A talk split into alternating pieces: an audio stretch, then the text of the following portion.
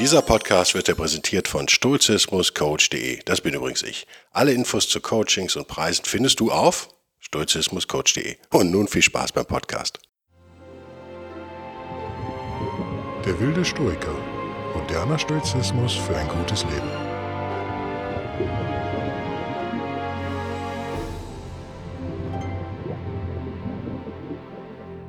Hallihallo, liebe Mitstoikerinnen und Mitstoiker. Es ist immer noch kein schönes Wort Stoiker, oder? Im Deutschen. Stoic klingt besser im Englischen. Könnt ihr sagen, was ihr wollt? Dieses St. Die Kombination von Sch und T ist irgendwie so ein bisschen unschön. Wir haben ja sowas wie ein kleines Jubiläum, die 40. Episode von Der wilde Stoiker. Mein Name ist Guido Bellberg und ich bin heute ein bisschen faul. Beziehungsweise wir machen ein kleines Experiment. Ich habe mich null vorbereitet. Ich habe meinen Schreibtisch, sieht zwar wirr aus, aber hat nichts mit der WS zu tun. Und DWS ist die coole Abkürzung für der wilde Stoiker, äh, nebenbei gesagt. Ich habe keine Zitate vorbereitet, gar nichts. Ich habe aber den Wunsch, so eine kleine äh, Stream of Consciousness sozusagen aufzunehmen, ein, ein Freestyle zum Thema Glück. Und muss direkt ein Geständnis machen, ich habe euch bisher nicht alles zum Thema Glück erzählt. Ich habe euch immer erzählt, ja, der Stoizismus ist der Weg zum Glück oder einer der Wege zum Glück. War das gelogen? Nein, das ist er in der Tat. Aber worüber wir dringend sprechen müssen, in unserer westlichen Kulturstand heute und auch eigentlich schon seit vielen Jahren, mindestens mal seit 60 Jahren oder so, ist, ob Glück überhaupt hm, der richtige Maßstab ist, um ein erfolgreiches Leben zu messen. Also, wir verfeinern heute sozusagen die These von Stoizismus und Glück. Wir haben ja schon gesagt, und ich zitiere jetzt aus dem Kopf, ne? also haut mich nicht, wenn da irgendwas nicht ganz 100% gerade ist, aber der Content, der Inhalt selbst ist richtig. Seneca hat gesagt, die Tugendhaftigkeit, die Virtue ist ja ein Wert an sich, nicht zweckgebunden sozusagen, sondern steht für sich. Das ist schon ein erster Hinweis, was manchmal falsch läuft, wenn wir über Glück reden, auch wenn wir hier über Tugend reden. Die beiden hängen, wie ihr wisst, eng zusammen. Ich habe oft gesagt die letzten Wochen, Glück ist meiner Meinung nach und nach stoischer Meinung wahrscheinlich am ehesten zu erreichen, wenn man ein tugendhaftes Leben führt. Will sagen, Glück ist nicht das Ziel, sondern ein Nebenprodukt. Glück fällt sozusagen, ohne dass wir da groß uns das auf der Landkarte eintragen, ohne dass wir ins, ins Glück im, im GPS eingeben, gelangen wir dorthin auf dem Weg zu etwas anderem, nämlich einem tugendhaften Leben. So die Thesen der letzten Wochen, die auch alle noch so unterschrieben werden können von mir und hiermit auch werden. Ich möchte einen Gedanken vielleicht mal in den Raum stellen, jetzt an dieser Stelle schon in den ersten Minuten. Ich habe es eben schon gesagt, ist Glück überhaupt der richtige Maßstab für ein erfolgreiches Leben? Gut, dann kommst du eigentlich von einer Definition in die nächste, dann musst du fragen, was ist eigentlich Erfolg?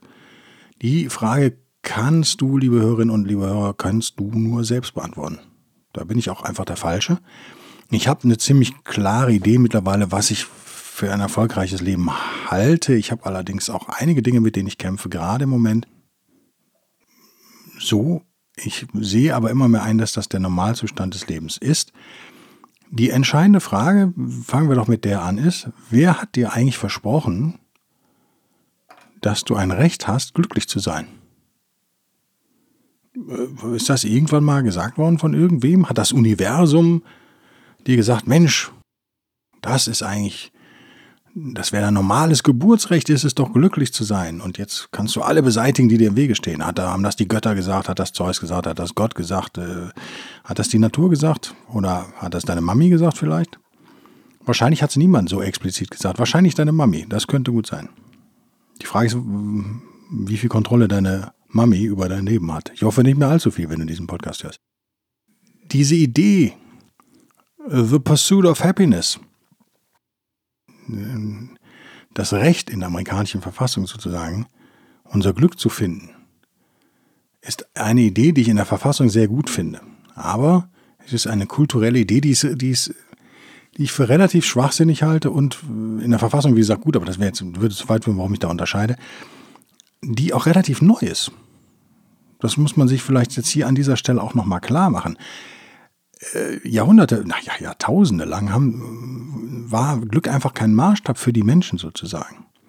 Die hatten ganz andere Sorgen. Pest und Cholera Feldarbeit, äh, ein hartes Leben, Kindersterblichkeit, äh, noch und nöcher. So ein bisschen so, wie viele Leute in der dritten Welt heute noch, mit ganz realen, echten Problemen zu kämpfen haben. Man könnte, und das ist eine These von mir, diese ganze Glücksdiskussion kam ja erst nachdem der Kapitalismus sozusagen mit seinem Siegeszug Wohlstand gebracht hat.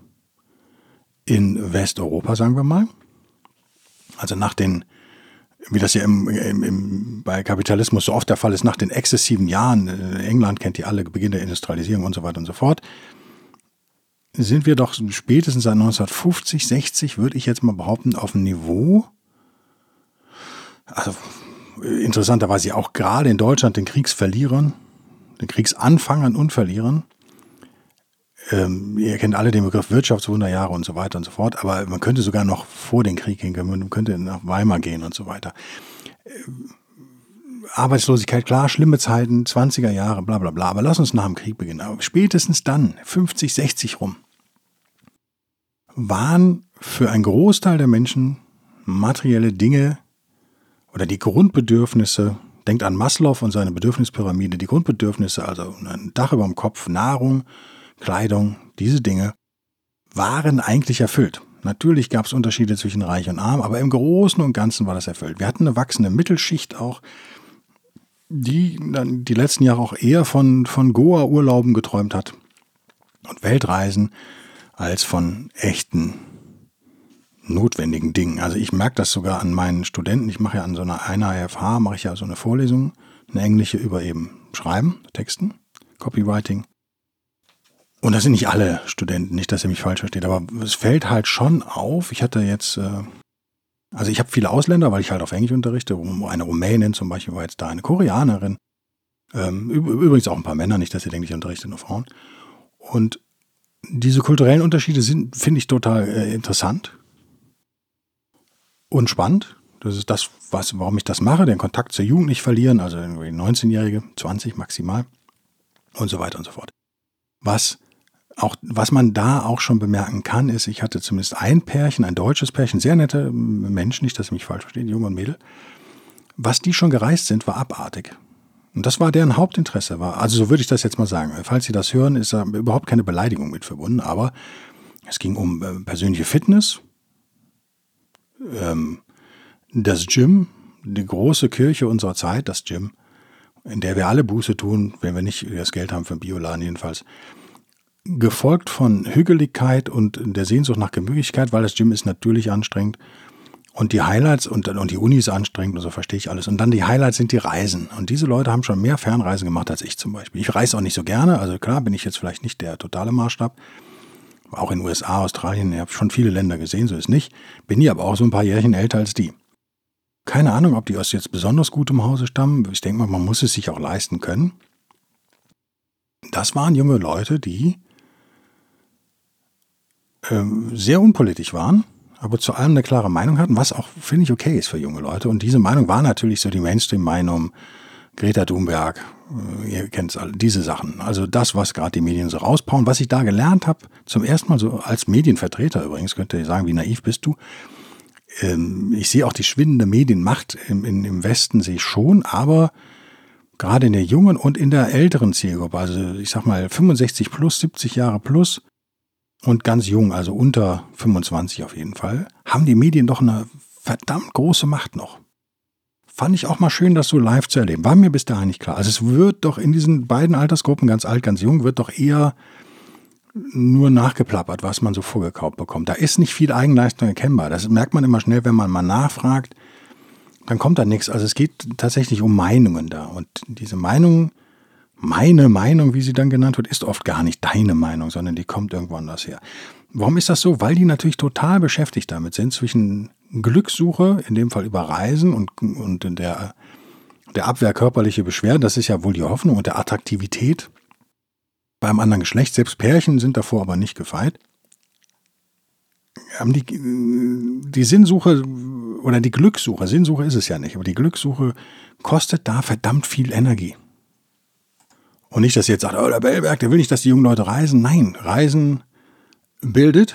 Den Spruch kennt ihr alle. Reisen bildet allerdings viel weniger, als man denkt. Also das ist auch irgendeine Lebenserfahrung, die ich gemacht habe. Wenn ihr einmal in diesem Backpacker-Zirkus drin wart, den man dann, wo man dann so alle paar Wochen oder spätestens Monate immer die gleichen Gesichter vielleicht wieder sieht und die Leute sowieso alle irgendwie gleich sind. Sind alle total individuell, aber irgendwie auch vollkommen durchuniformiert und machen alle das Gleiche, vom Tauch, Tauchkurs in Ägypten vielleicht dann bis zum, keine Ahnung, ich erfinde jetzt mal, ne? Ähm, keine Ahnung was.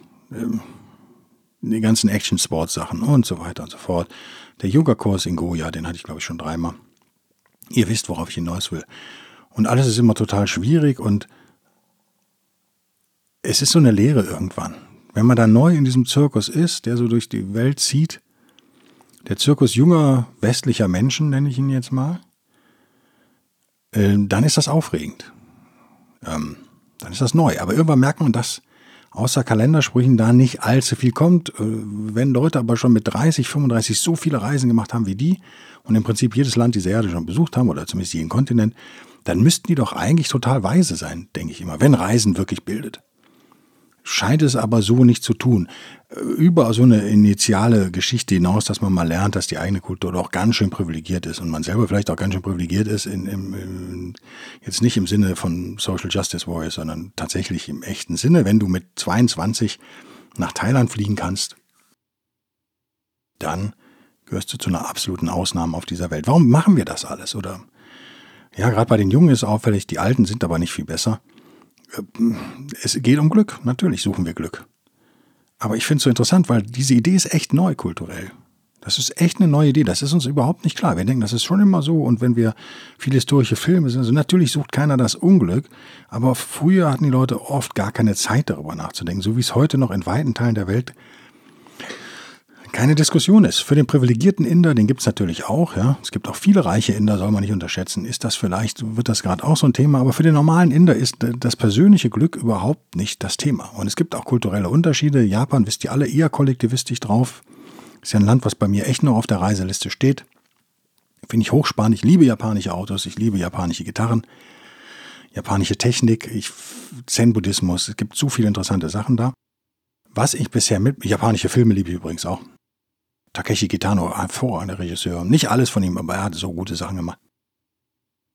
Was man merkt, ist, die sind eher so ein bisschen kollektivistisch drauf. Also sprich, das Individuum so nach vorne zu prügeln, wie wir das tun, das individuelle Glück über alles äh, zu stellen,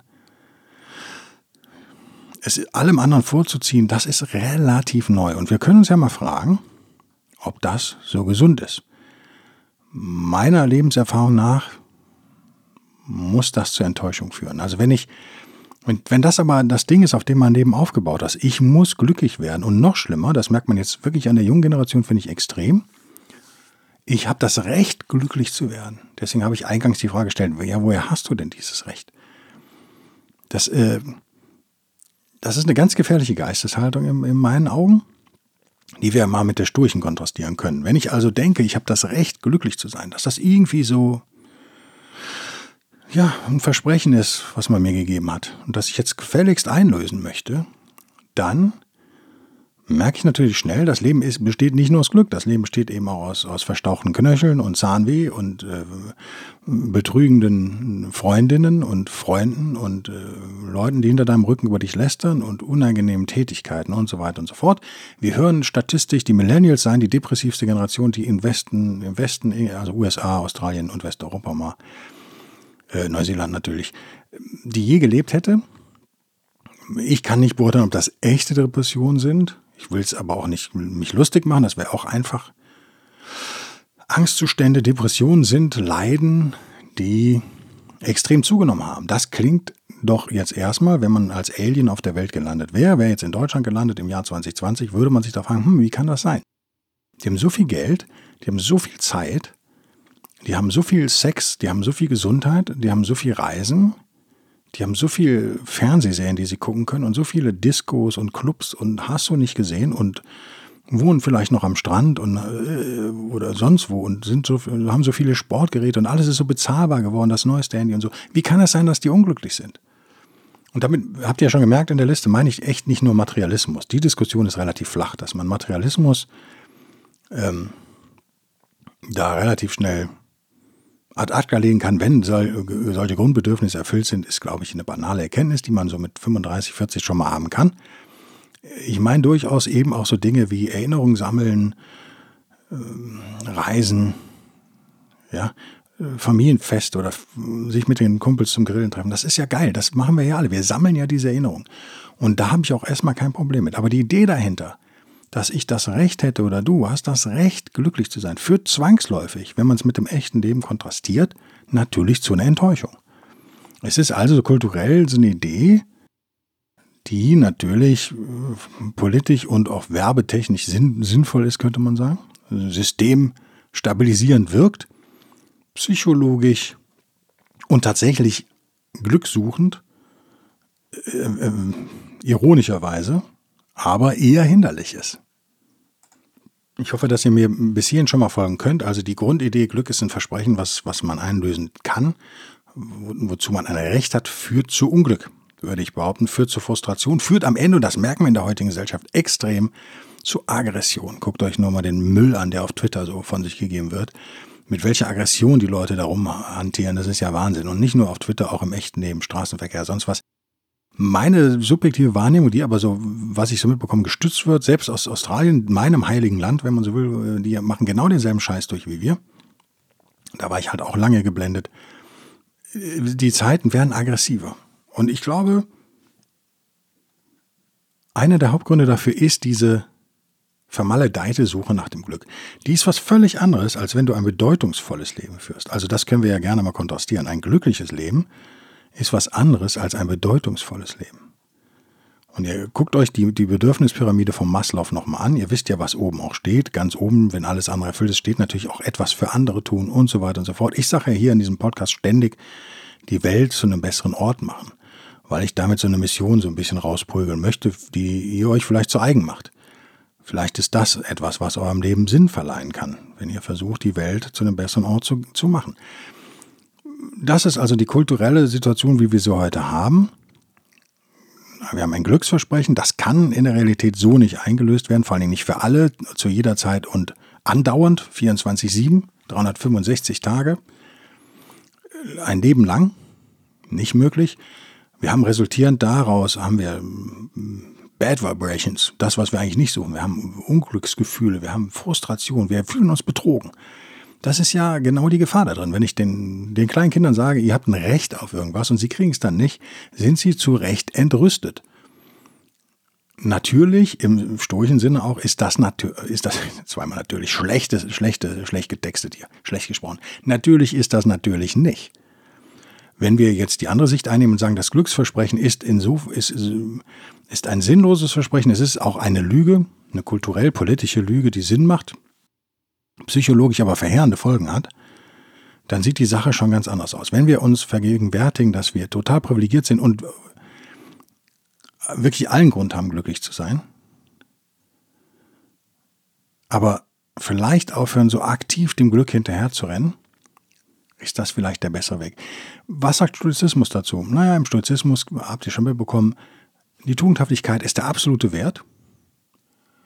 Und um jetzt ähm, Dinge zu erreichen wie Ataraxia, um nochmal ein griechisches Wort zu bringen, also Seelenruhe, das ist die höchste Form des Glücks sozusagen, die überhaupt möglich ist für einen Stoiker, ist Tugend nicht nur Mittel zum Zweck. Das meint Seneca, den ich anfangs so aus dem Kopf zitiert habe. Der gute alte Seneca hatte das, hat das schon erkannt, dass die Gefahr im Stoizismus besteht, genau wie die Gefahr natürlich in allem besteht, dass wir, wir Menschen haben gerne Projekte und wir Menschen haben gerne konkrete Ziele und wir Menschen machen auch gerne anderen Menschen was vor und am allermeisten uns selbst wahrscheinlich. Und der Punkt ist der, ich glaube ganz fest daran, dass Glück ein Byproduct, ein Nebenprodukt ist von Tugend. Ich glaube aber auch daran, dass es total leicht ist, wenn man verzweifelt Glück sucht und sagt, ja, ich glaube da auch dran und äh, ich mache jetzt mal den, ich gehe jetzt mal den sturchen Weg, dass man das nicht von ganzem Herzen macht vielleicht, sondern eben wieder einen, einen Sinn und Zweck damit verknüpft. Zu dem Thema müssen wir auch unbedingt nochmal in dem Meditationspodcast was sagen, wenn ich denn einen mache. Ich hoffe, ich kriege das noch irgendwie hin. Aber ich glaube, da reicht ein Podcast nicht. Außerdem wollte ich ja noch ein Audiobuch verkaufen zu dem Thema. Vielleicht, werden wir sehen. Aber da stellt sich genau das gleiche Problem. Wir haben oft haben wir Intention, wir haben eine klare Stoßrichtung und wir haben ein Ziel, weil dann arbeiten wir besser. So blöd das klingt. Das ist aber oft so ein Selbstbetrug. Und nirgendwo wird das, finde ich, deutlicher als beim Glück. Ihr kennt die hedonistische Adaption, habt ihr vielleicht schon mal gehört, in der Soziologie und in der Politikwissenschaft so ein Konzept. Ähm, interessant in Bezug auf Geld. Ja, also wenn ihr 150 Euro netto im Monat verdient, seid ihr wahrscheinlich unglücklich oder etwas unglücklicher. Und wenn, wenn, wenn ihr das dann ruckartig erhöht auf, sagen wir mal, 6000 netto, dann erhöht das in der Tat euer Glück. Und wenn ihr das dann erhöht auf, sagen wir mal, 14.000 Euro netto, erhöht das euer Glück wahrscheinlich nochmal. Dazwischen sinkt es aber ab. Das heißt, wahrscheinlich seid ihr mit den 14.000 netto genauso glücklich wie mit den 6.000. Wenn man es absolut und wissenschaftlich streng jetzt messen würde, das fällt euch vielleicht selber nicht so ganz auf, weil ihr erst diese Euphorie habt und dann sinkt das wieder auf so ein Level ab. Das ist aber ein bisschen höher als, als das Level, was ihr mit den 150 Euro netto hattet. Wahrscheinlich. Oder es ist möglich zumindest.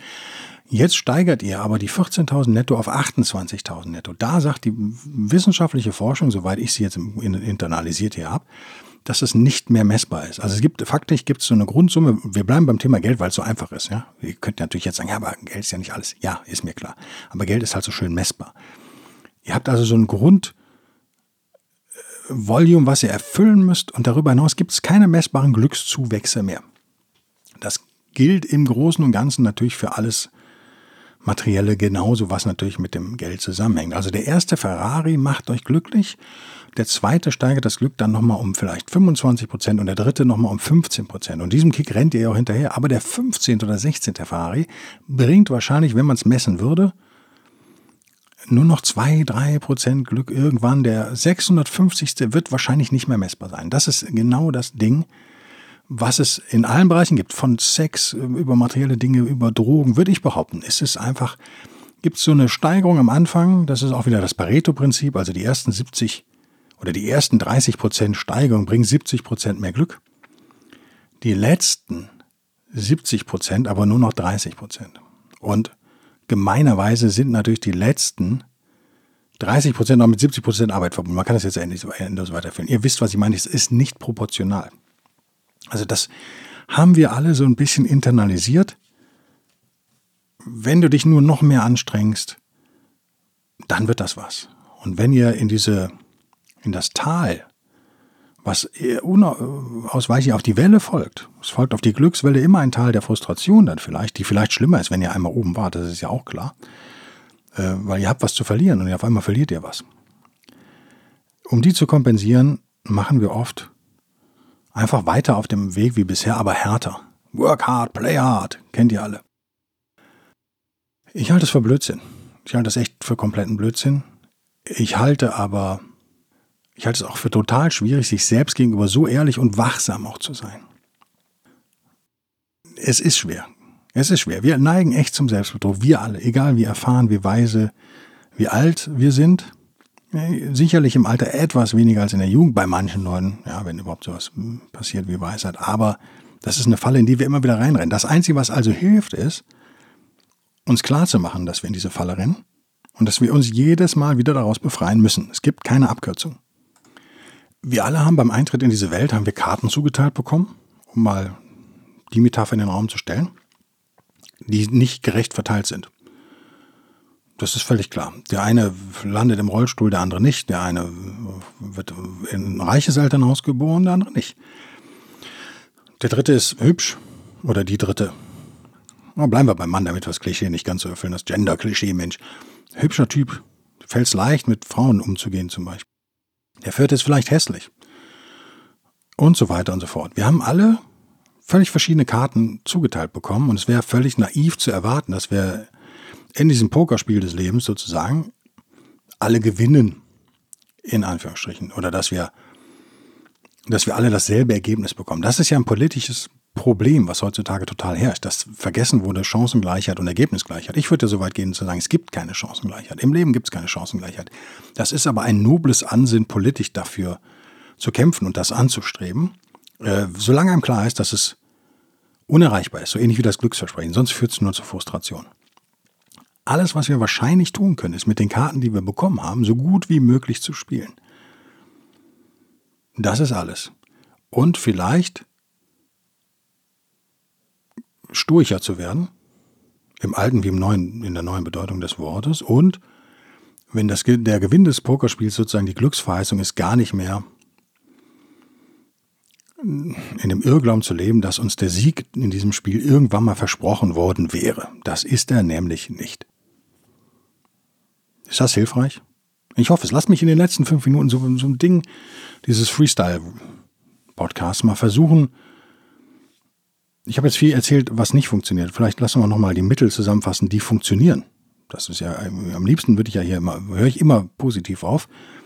Äh, und mit einer konkreten Handlungsanweisung. Gewiss Stoizismus ist praxisorientiert. Es nützt mir nichts, wenn ich nur im Elfenbeinturm hänge, mich mit den anderen Professoren unterhalte über ein Seneca-Zitat. Das sind stoische Studien, das ist nicht unbedingt Stoizismus. Stoizismus ist die Anwendung stoischen Wissens. Nur das zählt. Wenn du 90% Theorie äh, betreibst, bist du eben nur zu 10% Stoiker. So einfach ist das.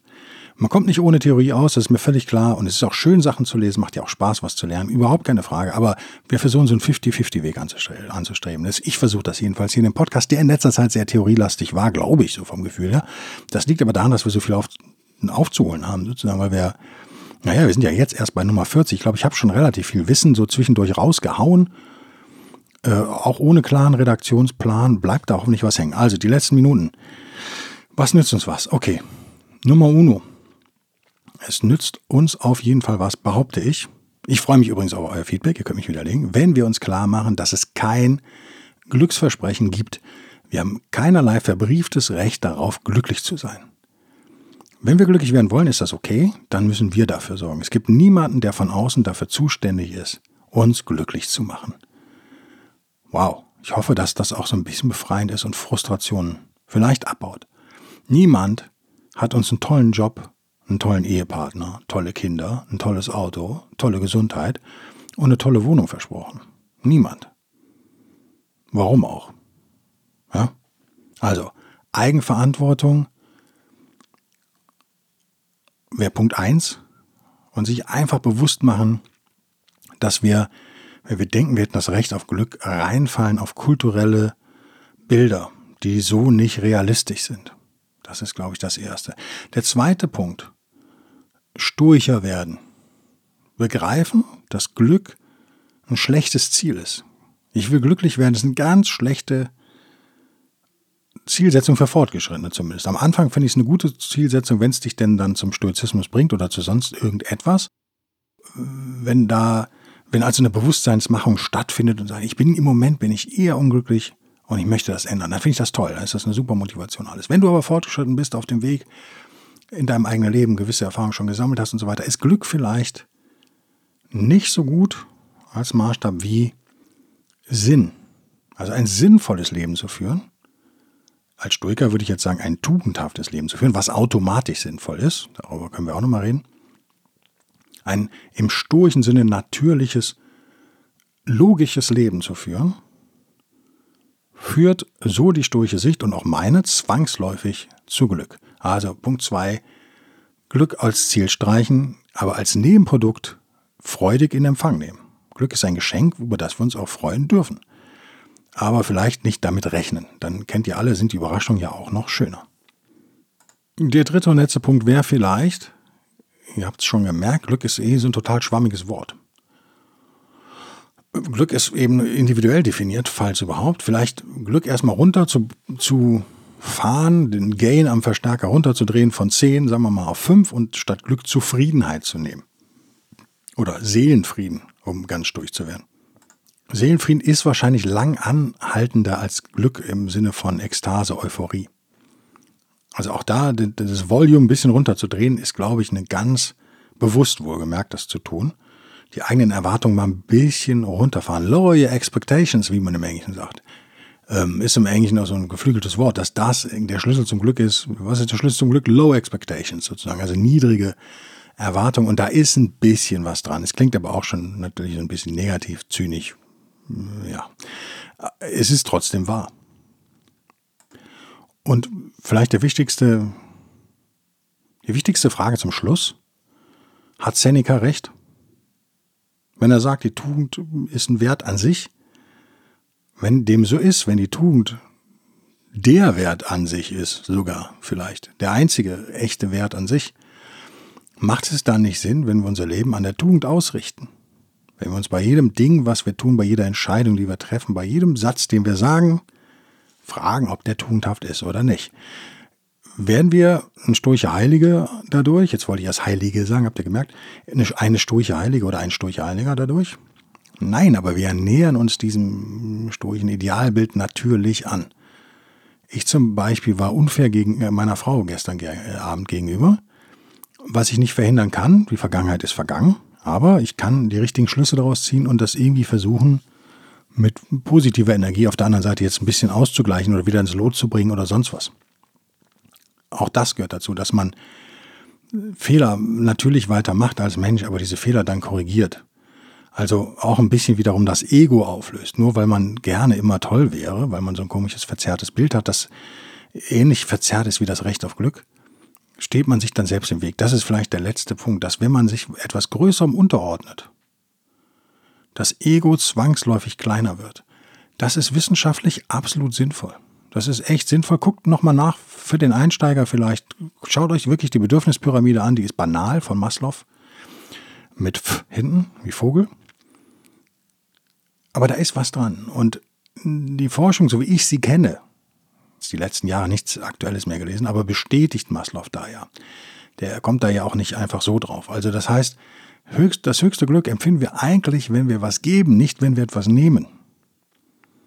Das als letztes, als letztes, als letzten Punkt hier in dem Podcast und als vielleicht sogar echten Praxistipp. Versucht mal mehr zu geben, weniger zu nehmen. Versucht mehr zuzuhören, weniger zu reden.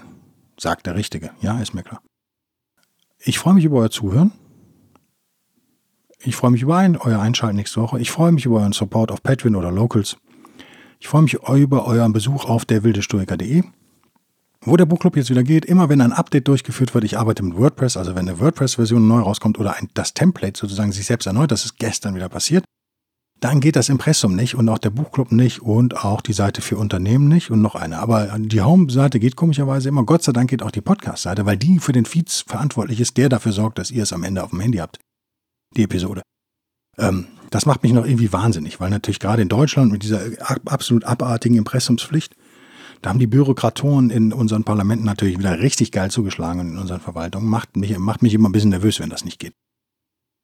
Wozu führt das? Na, dass ich jetzt versuche, mindestens einmal die Woche meine eigene Seite durchzuklicken. Ich habe ja sonst nichts zu tun. Wenn euch auffällt, dass auf der wildestoiker.de irgendetwas nicht geht, bin ich endlos dankbar für eine E-Mail an guido, guido, at und dann der Name dieses Podcast.de.